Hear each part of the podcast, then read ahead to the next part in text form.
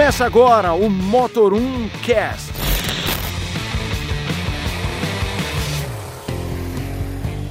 Salve, senhoras e senhores, bem-vindos a mais um podcast do Motor1.com. Eu sou o Leonardo Fortunati. E eu sou o Renato Maia do Falando de Carro. E para esta edição será um tema eletrizante. Nossa, é... nossa, meu pai do céu. É, já vamos começar com um trocadilho. Né, Renato? Porque quando a gente fez o podcast falando de lançamentos, a gente até percebeu uma coisa, né? Muita coisa elétrica, híbrida, tá para aparecer nos próximos meses já. Uhum. Né? Então resolvemos fazer um programa especial falando de modelos elétricos. Né? A gente vai passar um pouco sobre os híbridos, né? mas o foco principal são os lançamentos elétricos que chegaram recentemente e estão para chegar. E vamos aproveitar que o senhor Renato Maia foi brincar de Pedro e Bino. Foi. E andou até de caminhão elétrico essa semana, né, Renato? Quer falar um pouquinho do que, que você fez essa semana? Por que, que você brincou de Pedro e Bino na tomada? pois é, eu aproveitei para conhecer os outros modelos 100% elétrico da Jaque, enquanto né, eu fui no lançamento do EJS4. A Jaque precisa aprender a colocar nome normal nos carros, que é muito difícil esses nomes para ficar decorando. Mas enfim, o EJS4 é a versão 100% elétrica, acho que do T60 Plus, né? Eu acho que era isso. Né? Ele é a versão é, 100% elétrica do T60 Plus que tem uma autonomia interessante aí de 420 quilômetros, é um carro que é, cumpre muito bem isso, e é o primeiro modelo é, da Jaque que eu pude conhecer, já com os ajustes feitos pela Volkswagen. Né? Esse modelo, apesar de não ser fruto de, uma, de um projeto totalmente novo entre as duas empresas, né? já que a Volkswagen comprou, acho que mais, do, mais um pouco mais do que a metade da, da operação da Jaque Motors na China, eles já ajustaram suspensão e peso da direção do carro. Mas, né, aproveitando ali a situação, a Jaque estava com outros modelos. E aí eu tive a oportunidade é, de conhecer né, e experimentar dirigir é, outros veículos, que era uma, uma van grande, tipo uma Sprinter, mais ou menos, para a galera ter uma ideia, né, aquela van grandona. Um caminhão 100% elétrico, que vocês conheceram aquele e-Delivery, é mais ou menos a, a, a mesma proporção em tamanho, né, o Volkswagen e-Delivery. E também tinha um outro veículo comercial ali, um estilo meio HR, Bongo, né? Esse estilo também. E isso prova que não são mais carros de passeio, né? Que o mercado brasileiro tem aqui, mas até veículos comerciais é, já estão eletrificados ah, por aqui. E, pelo que parece, vai ser o ponto de partida para essa popularização. Eu acho que o mercado elétrico no Brasil ele vai aparecer principalmente nos veículos comerciais. É, acho que né, nesse ponto eu concordo. A grande eletrificação, pelo menos nesse primeiro momento, vem justamente da, do, das empresas. Né? Uhum. A gente tem aí, ah, você comentou, né? A Jaque tem o caminhão e agora tem um furgão. Uhum. É, a Volkswagen lançou o e-Delivery. Na verdade, o e-Delivery é até um pouco maior que esse caminhão da Jaque. É, ele é um pouquinho maior. É, é, é o e-Delivery ele já é um caminhão de categoria C. Uhum. Ele, não, ele não é mais um caminhão de categoria B. Uh, interessante do Delivery é que ele é um, foi projetado e é produzido no Brasil. Ou Com seja, baterias brasileiras. É, a, a, bateria, lógico, as células vêm da China, né? Tem um uhum. fornecedor, mas são, ela é montada aqui no Brasil e colocada no caminhão. E né, a bateria em si, ela é uma, uma montagem local, né? Vamos dizer uhum. assim. E, e é interessante ver que o primeiro veículo brasileiro é um caminhão, né? Elétrico é um caminhão. Eu conheci o e-delivery de perto fui ver a parte. É, ele estático ainda, a gente ainda não andou, mas tem até um vídeo lá no nosso canal que o, o engenheiro que cuidou dessa parte da, do projeto do carro explicou bem né, do caminhão. E justamente isso. A coisa da eletrificação no Brasil ela vai começar muito forte justamente na, nas empresas. Por quê? É cada vez maior a preocupação com, a, com aquele termo carbono zero. Uhum. Você trabalhar sem, sem sujar o planeta. É, e as grandes empresas estão muito de olho nisso. Né? Então a gente tem os e-deliveries, é chega um caminhão de quase um milhão de reais né? e tem uma estrutura toda por trás de carregador, Então, tipo, a, a Volkswagen faz tudo isso, a Volkswagen Caminhões, ela Uhum. faz todo esse processo, né? Então, não vende só o caminhão, ela vende toda a, a, a estrutura para a empresa. Né? Então tem empresa que compra um, tem empresa que compra 100, tem empresa que compra mais. É, e a Jaque também, muito forte, né? O- esse caminhão que você andou também, ele tem guincho, empresas de, de, de eletricidade nas cidades já estão usando ele. E tem agora esse furgão da Jaque e também os próprios carros, né, Renato? Porque se a gente for reparar, ah, por exemplo, o Zoe. O Zoe é um carro que a gente vê muito para aluguel. Uhum. Né? Algumas empresas, né? Uma vez a gente foi eu e você para São José dos Campos, a gente viu uma rua com quatro Zoes para você alugar. Isso. Né? A Nissan também trabalha muito bem com os Leaf para locadora. O também tem Kangoo, a, bastante, né? Renault, a Re- a Renault com o Kangoo, né? O Kangoo Aham. elétrico também é um carro que não está disponível para comprar pessoa física, né? Só a empresa. Lembra o, o Renault Twizy também? Uhum. É um carro, aquele carrinho é, pequenininho que atende aí Porto Seguro, atende algumas empresas. É, então, sim, a eletrificação em massa vai começar das empresas, né? É, acho que você estava até no evento quando a Caoa Sherry lançou o Arriso 5, lembra? O Arriso Sim, 5 sim. elétrico, que eles falaram, é, boa parte 5E. dos carros. É, o primeiro, é, esse carro ia começar justamente com empresa, né? Foi, foi. O primeiro lote que veio foi para cliente corporativo. E aí, depois disso, eles iriam abrir para cliente final. Mas, na verdade, naquela ocasião também, a Caoa até explicou a, a razão de muitas empresas é, iniciar essa operação eletrificada, basicamente, com o público comercial, né, com a, a parte PJ. Porque ali você tem um, ele, a montadora tem um controle maior é, do que acontece com os carros. Né? Porque a montadora está o tempo inteiro junto com a, com a empresa ali para fazer a revisão, então eles têm, eles têm mais contato com o carro do que num público final, né? O acesso é mais fácil.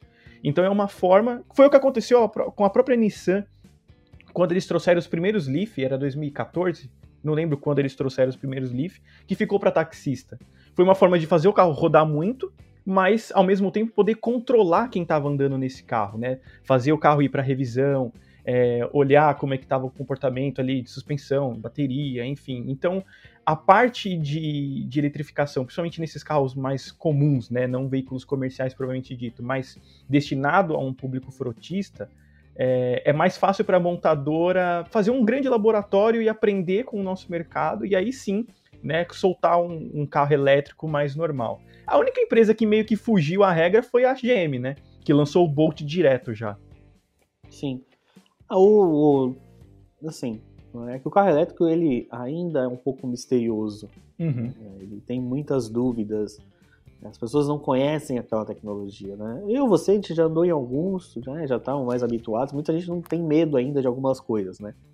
Então, até o cara da empresa, ele quer comprar o carro, ele precisa de manutenção, como você falou, ele precisa de manutenção, ele precisa de atenção, como é que trabalha, como é que recarrega, Uhum. é, como é que cuida daquilo. né? Então é, é- faz sentido as empresas serem os primeiros grandes clientes dos elétricos. E, mas, por exemplo, para a pessoa física, o que eu acho interessante e até observar o mercado. né? Eu acho que o cara que, por exemplo, um cara pessoa física, o cara que quer entrar nessa onda do elétrico, do 100% elétrico, ele já é um cara com mais dinheiro. né? Ele, não é- certeza. ele- ele não é um cara que nem a gente, que, ah, lá, que a gente pudesse comprar um carro de 200 mil reais, mas seria o único carro. Esse carro vai ter o elétrico, é como o carro que ele vai usar no dia a dia, mas ele, ele tem um outro carro para viajar, ele tem um outro carro para outras ocasiões. Uhum. Então é esse cara que aceita já pagar acima de 200 mil reais, muitas vezes num carro pequeno. Né? A gente teve essa semana o lançamento, por exemplo, também. A Jaque tá, apresentou lá, você andou até no menorzinho deles lá, que é o mais barato, o EV1, né? EJS1. É, o pequenininho, né? Isso. É o que você É. falou, eles precisam colocar o nome dos carros. Que na verdade esse EJS1 ele é o IEV 20. É, né? melhorado já Atualizado. com a Volkswagen, né? Isso. Então, Então, é um carro esse- bem interessante, por sinal. então, Ficou é bem assim, legal. é um carro de 150 mil reais, mais ou menos. É Isso. um carro pequeno de 150 mil reais. Uhum. É, Mas eu não sei se o cara que quer entrar na onda do 100% elétrico como pessoa física, se ele vai querer um jack. Eu acho que é o cara já das montadoras mais premium. É, é porque O, cara, o ticket médio de- desse público já é maior. Né? Vamos parar para pensar, né? Mais ou menos a mesma conta que você comentou. Geralmente essa família tem dois carros, três que seja, na faixa dos seus 200 mil reais, certo? Carros de 200 mil reais hoje, quer queira, quer não, são carros com mais refinamento. Você já está ali na faixa de em SUVs, você já está na faixa, por exemplo, né, de um, de um Compass mais completo, de um Tiguan, o próprio 3008 agora, né, que é um veículo que eu estou andando, quer queira, quer não, é um acabamento mais refinado e tudo mais. E o que acontece? É, esse cliente ele já está desacostumado em andar em um carro popular, vamos dizer assim.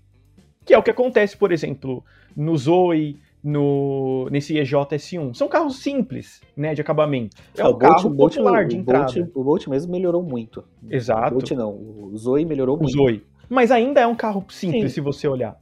Né? Perto de, dos elétricos que vendem de fato, que é o Taycan, é o e-tron, que é aquele cliente justamente que você falou. O cara, ele tem a, a, a, disponibilidade, vamos dizer assim, ele se dá o luxo, literalmente, de vender um carro que ele tem e comprar um outro desse, além dos outros carros que ele já tem na garagem. Simplesmente para curtir, ver a experiência, né? Então, assim, ele tem aquele elétrico para ele conhecer, brincar, fazer uma viagem curta ou outra, mas ele tem a segurança de já ter um outro carro para ele literalmente fazer tudo que ele precisa, se ele precisar, né? E o elétrico tá ali só para uma experiência, literalmente.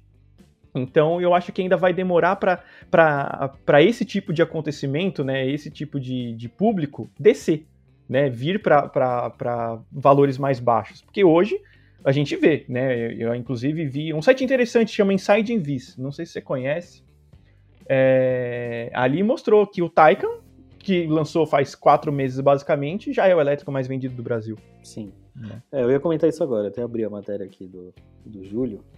É, Para quem também se interessa na parte de eletrificados, na parte de, de autonomia, o Motor 1 tem um braço uhum. de, de, eletrificados que chama Inside Vis. Né? É um site, inclusive, aí.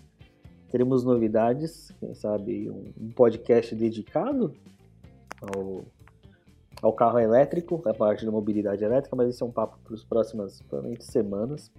Mas é o que você falou, realmente, o Taycan, ele é o carro elétrico mais vendido do Brasil no primeiro semestre de 2021. E vamos lembrar, é um carro que chega a um milhão de reais. Uhum. É um uhum. carro que começa na faixa de 400 e poucos mil, 500 e poucos mil reais e vai para um milhão. Né? Ah, mas, por exemplo, essa coisa do, do carro elétrico, do, do popular, né? Uh, a gente tem aí a Jaque veio apostando, a Chevrolet vai vir com a reutilização do Bolt. Uh, então é um carro que assim, o Bolt para mim ele fica num meio termo, né? ele vai custar, provavelmente custar uma faixa de 260 mil reais. Uhum. Então ele fica nesse meio termo aí, patinando um pouco entre pessoa física e o cliente corporativo. A Fiat lançou o 500 elétrico essa semana também. Uhum. Só que eu acho que o 500 elétrico, eu acho que pelo visual, pelo estilo, por ser um carro duas portas, por ser um carro completo, o design, eu acho que aí ele já olha um pouco mais a pessoa física. É. Assim como o Mini Cooper SE também. Isso, o próprio Mini Cooper SE também é um carro que aí ele já começa a conversar realmente com a marca premium. Uhum. Né, o, Mini Cooper, para quem quer comprar um elétrico de alguma marca premium, é o mais barato. É, e o que é interessante, tanto do Mini Cooper, o SE no caso, quanto o Cinquecento elétrico, eles têm a mesma aparência da versão a combustão. Sim. Né? Muda nada. Que é um dos pontos que no começo muita gente não gostava do carro elétrico justamente por ser futurista, diferente, né, e tudo mais, aquele design muito para frente que ninguém gostava. E isso foi mudando conforme a popularização do carro elétrico foi, foi crescendo, né? Então, a gente teve os primeiros carros elétricos aqui, acho que o que mais fez sucesso entre a, essa primeira safra de elétricos que a gente teve foi o i3. O i3 foi um elétrico que vendeu muito bem, mas, mas ele aí... tinha um design muito futurista. Então, mas, né? mas pegava o, i3, cliente lá em cima. O i3 já entra na parte do, do cliente premium, do cliente premium, né? Sim. O i3 tem parte de fibra de carbono. Né? Sim. E ele tem, a, a, hoje não tem, não sei se ainda tem mais a opção, mas ele tinha um motor, um gerador, uhum. né? Caso o cara, ah, tô ficando sem bateria, não sei o que, que era o grande medo né, da primeira geração de elétricos, era a baixa é. autonomia. É. Ele tinha um motor de moto, basicamente um motor de moto, para recarregar a bateria. Né? Hoje a gente já consegue conviver mais com o carro elétrico pela quantidade de pontos de recarga que começaram a se espalhar, uhum. pelo menos nos grandes centros. Né? Sim. a gente sabe que aí não, não é todo lugar que vai ter um ponto de recarga. A gente tem agora, até outro dia, Alphaville, que é um centro de, de, de gente com mais dinheiro, aqui perto de São Paulo, tinha dois pontos de recarga até é. outro dia. Agora já começa a ter mais. E lógico que um cara que compra um carro desse, um carro elétrico hoje, é um cara que tem uma condição de ter um carregador em casa. Né? Normalmente, uhum. na venda desse carro, já ele já ganha um, um, um wallbox, né, que é aquele carregador de parede com uma potência um pouco mais, mais forte para carregar o carro, né? Então já é um cara diferente, né? Eu acho que também por isso que o carro elétrico não é que vai ser um negócio que vai substituir o Onix, uhum. não tão cedo. Até porque ele é muito mais caro, mas também a parte de ponto de recarga. É, é, é um ponto importante que você tocou, é justamente isso. O cliente premium, ele tem esse dinheiro sobrando para investir nessa infraestrutura na casa, no apartamento dele. Além dele pagar os seus 400, 500, 1 milhão de reais pelo carro, ele ainda tem que gastar mais tranquilamente aí, se ele não ganhar um carregador wallbox, né, com a instalação e tudo que tem direito, ele já tem que gastar mais ou menos aí seus 10 mil reais entre comprar um carregador, chamar um engenheiro elétrico ali para olhar a rede, colocar no ponto certo, né, de energia e tal, não sei o quê. Então, é, quem esse cliente premium, ele está disposto a gastar isso, ele faz parte do, do, do orçamento dele. Agora, isso né, no, no, cliente mais abaixo já é mais difícil, porque às vezes no apartamento que ele mora ele não consegue colocar essa tomada porque é vaga rotativa, e aí como que ele vai fazer para carregar? É um ponto muito é, ainda ruim para o nosso, né, principalmente para São Paulo. Imagina São Paulo, que é o lugar onde a gente tem mais infra para isso, a gente ainda não tem pontos de recarga ideais para carros elétricos. A gente tem muito bons pontos para híbridos, que tem aquela tensão mais baixa, 3, 4 kW, né? No máximo a gente acha algum que tem uma potência mais elevada, mas pontos de recarga rápido, né, para veículo 100% elétrico, para você chegar ali ah, em mais ou menos uma hora, é, uma hora e meia eu ter, eu ter plena carga do carro, são pouquíssimos pontos, né? Aqui, o mais próximo da minha casa que eu tenho é um ponto da Stuttgart, né, na Porsche, e mesmo assim não é um, é, não é um ponto 24 horas, ele só funciona enquanto a concessionária está aberta. Né? Se eu fosse olhar um ponto aqui 24 horas, eu teria que ir até aquele carregador da ABB, que fica ali quase no começo da Anguera. É o único ponto de carga rápida que a gente tem aqui é, público, vamos dizer assim. Né? No mais, você não tem. Então, esse também é um ponto que precisa melhorar para o elétrico se popularizar aqui. Né? Você tem uma infra ideal para o carro 100% elétrico e não híbrido. Sim, é a grande questão. Né? Até do próprio híbrido plug-in. Uhum. Isso explica um pouco do, do sucesso. Né? Tipo, quando a gente falava, se a gente voltar não muitos anos, a sensação era quando a gente andava no Prius. Né? Um, uhum. Talvez o primeiro híbrido de volume que a gente teve no Brasil foi o Prius. Sim. Né? Um híbrido comum, né? Ele não é um híbrido plug-in, é um híbrido que depende do motor a combustão para recarga de baterias. Aí também explica o sucesso dos Lexus, que seguem a mesma conjunto mecânico, e depois Corolla e Corolla Cross híbridos. Né? Que para quem quer entrar no mundo do carro eletrificado, híbrido, Corolla e Corolla Cross hoje são as opções mais acessíveis. Né? Sim, a faixa aí infelizmente. é, na faixa aí dos seus 170, 180 mil reais, 190 mil reais. Isso. Aqui, aí aqui o cara ele já pula na cima, ele já vai pular pro híbrido plug-in. A gente tem a Volvo com a sua linha completa de carro uhum. híbrido, né? XC40 hoje uh, é o plug-in mais. Ele não é o mais barato porque a Mini tem o Countryman SE, coisa de 10 mil reais mais barato. Isso. Né? Aí tem XC60, XC90, S60, podia ter a V60, mas não tem. E, podia. E o S90. Uhum. Né? É, Aí, pra pessoa, ah, eu quero. Tá, eu não quero Volvo. Aí o cara já pode olhar em híbrido plug-in, ele já vai olhar para BMW. Né? Mini BMW. Que é a única alemã que investiu bem em híbrido plug-in aqui no mercado, né? A Audi Sim. não tem nada Sim, e a apesar... Mercedes também não tem nada. É, apesar da Audi, que nem a Audi na parte de 100% elétrico, ela tem o e-tron, SUV, e-tron Sportback. É, são dois carros que vendem muito bem também. É, RS e-tron, o RS e-tron GT e o e-tron GT, que são primos do Taycan. Isso. E mais uma vez E o S-e-tron Sportback, E que é o S- esportivo. Isso. E, e outro dia, conversando com, até com a engenharia do pessoal da Audi, perguntei, tá, vocês têm 100% elétrico, qual a questão do híbrido? Ah, o elétrico é muito fácil de trazer para o Brasil. Porque a gente sabe que no Brasil, para você vender o carro, você precisa fazer o processo de homologação.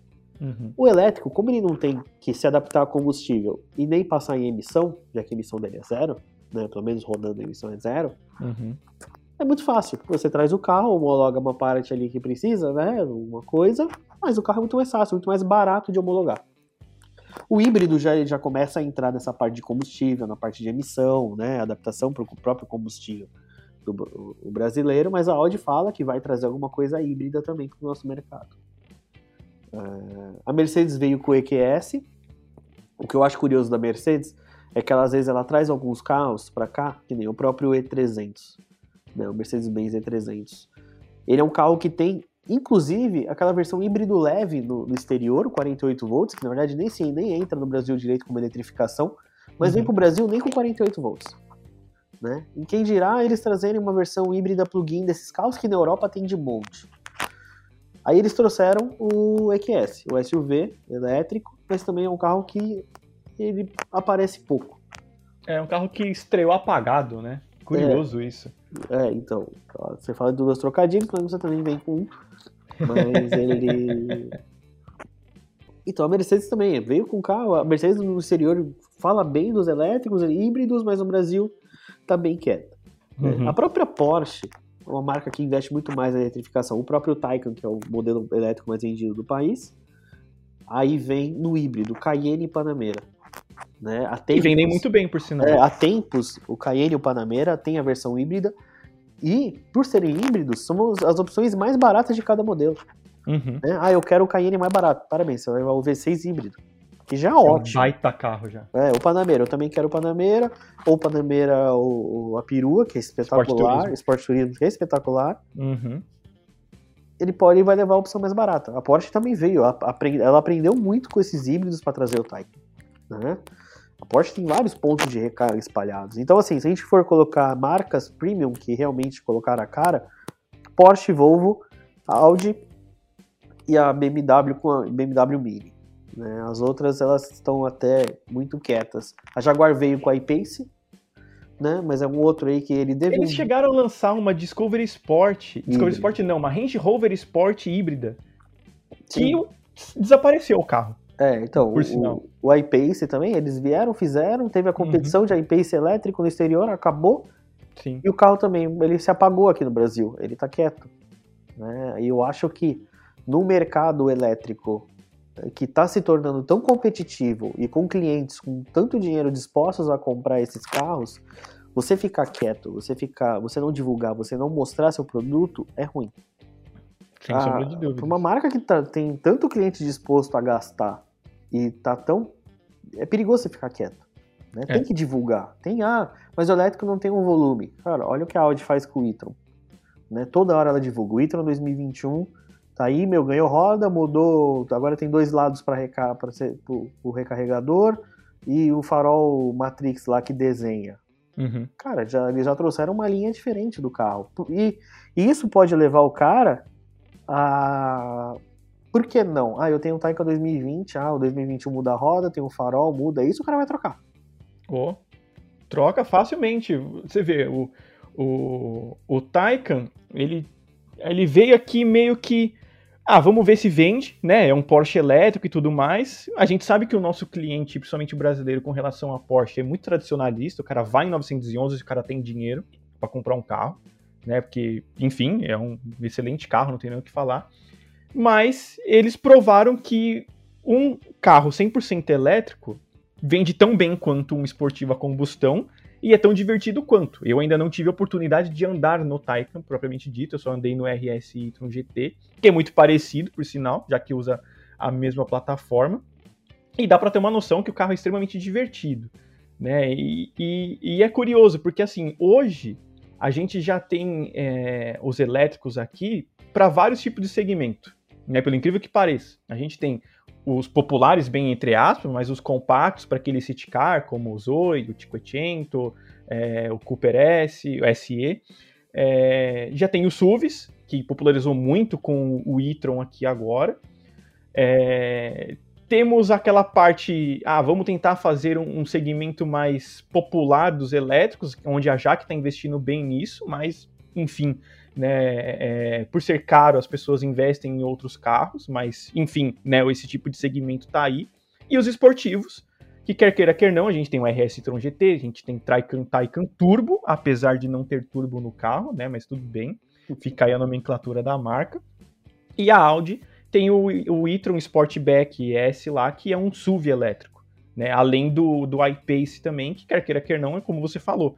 O carro estava em competição, eles fizeram um campeonato de corrida de carro elétrico, de um SUV, por sinal, né? uhum. né? Então, mostra que hoje o carro elétrico ele não é só mais aquele carro para chamar atenção, aquele carro para né, ser aquele city car, ele está se tornando um carro que você pode fazer o que você faz com o carro a combustão, que é o futuro. Né? A ideia do mundo é até 2035 não existir mais carro a combustão, o que eu acho ainda meio improvável né, em certos mercados. Mas, enfim, né, tudo tá, tá mostrando que isso vai acontecer em breve. É, assim, é interessante, né? A gente também tem um, um, outro carro que deve vir também. Talvez deve balançar um pouquinho o próprio E208, né? A versão elétrica uhum. do Peugeot 208. É que foi um carro que já foi anunciado desde o lançamento. É, então, Você agora... foi na Argentina, se eu não me engano, né? Fui, mas a gente não, não, andou no carro naquela, naquela, naquele momento. Mas também é outro carro que deve vir aí nessa faixa dos 200 e poucos mil reais para uhum. competir né, pelo cliente é, do, do carro elétrico. Então, assim, o que eu, eu acho que a gente vai ter uma força da, do, dos carros não só 100% elétricos no nosso mercado, mas também híbridos, tanto plug-in quanto não plug-in. É... O mercado ele vai se aquecer muito nessa parte, só como comparação, própria, você estava lendo a matéria do, do Júlio sobre os mais vendidos, né? Uhum. É só olhar uh, o quanto eles cresceram, né? quantos carros elétricos eles, come... eles cresceram no mercado nesse ano. Né? A gente tem aqui né? Só para olhar assim, para não falar besteira de número, mas ó, quando a gente fala em elétrico, né? Carro 100% elétrico. Em 2019 foram 538 carros no ano inteiro. Em 2020 já foram 801. Isso que 2020 foi um ano totalmente bagunçado, uhum. né? Concessionária parada. E no primeiro semestre desse ano já foram 732 carros. Entendeu? Então a gente vai ter uma evolução. Eu acho que assim, 100% elétrico é, pelo menos aí nos próximos anos, eu acho que pelo menos no Brasil, é complicado pela estrutura de recarga.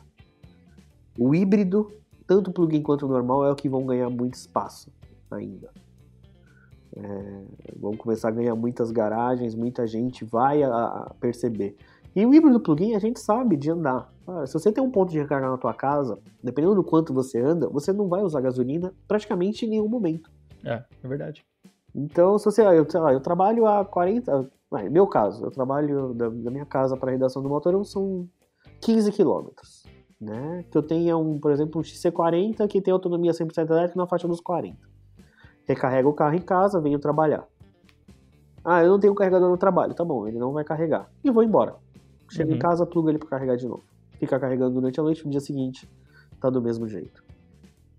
Então, eu acho que o híbrido plug-in ainda é o que vai ter mais e a gente vai ver muito nos próximos anos os híbridos usando etanol.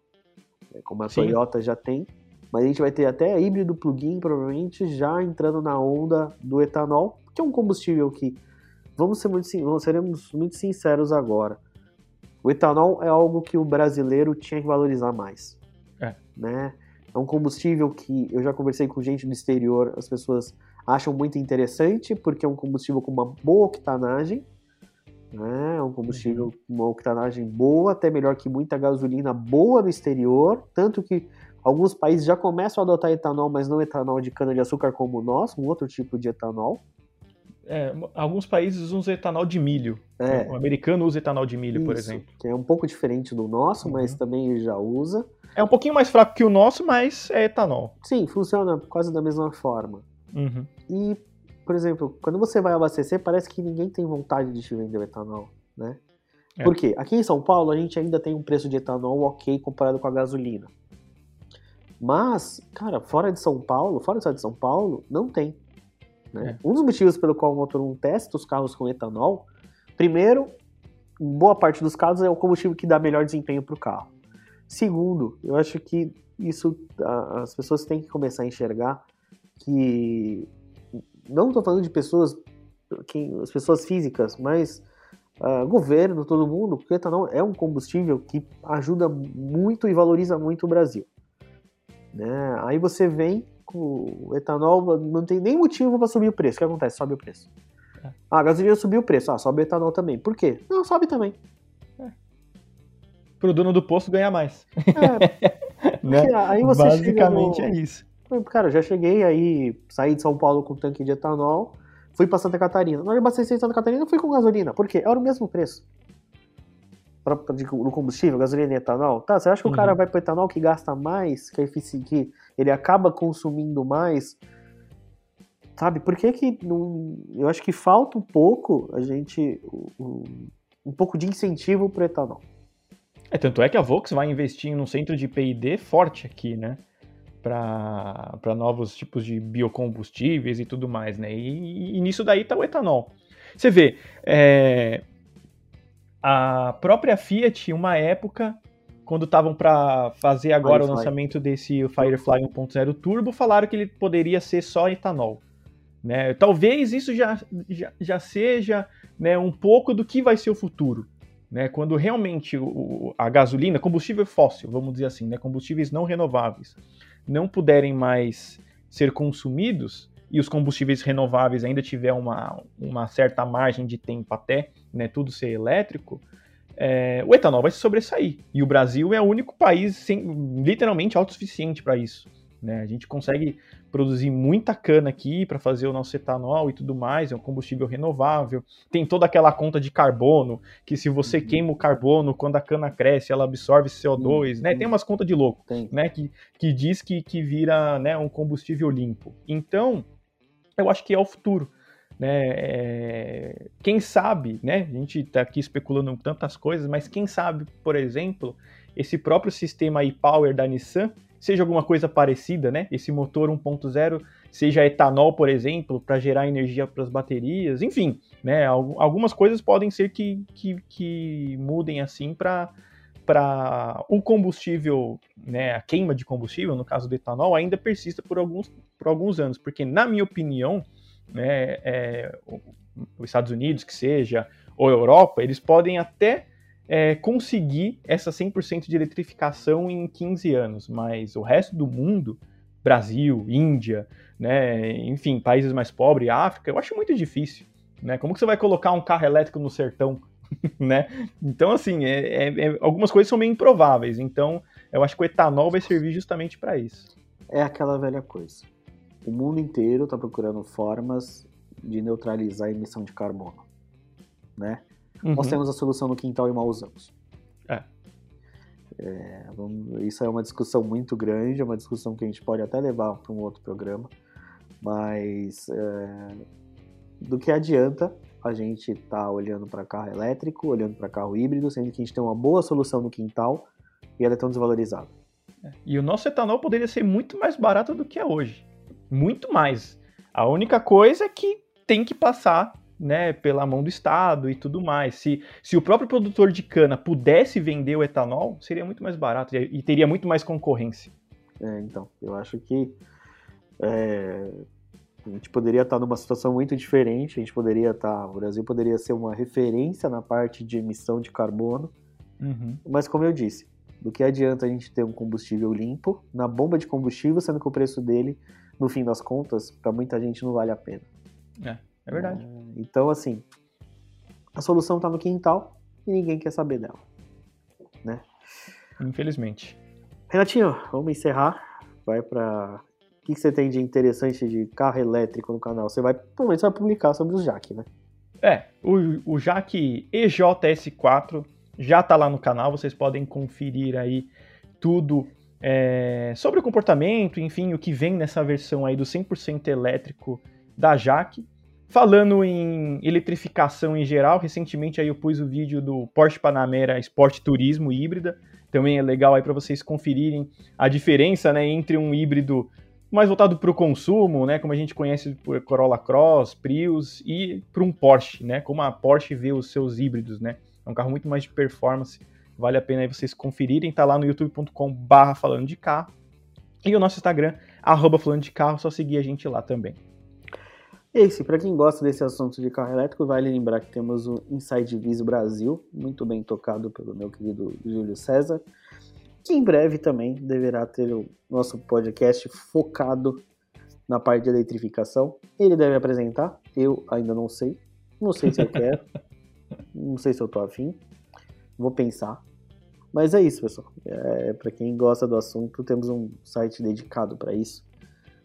E é isso, pessoal. Eu vejo vocês semana que vem. Fica meu abraço e até lá. Um abraço, pessoal. Até semana que vem.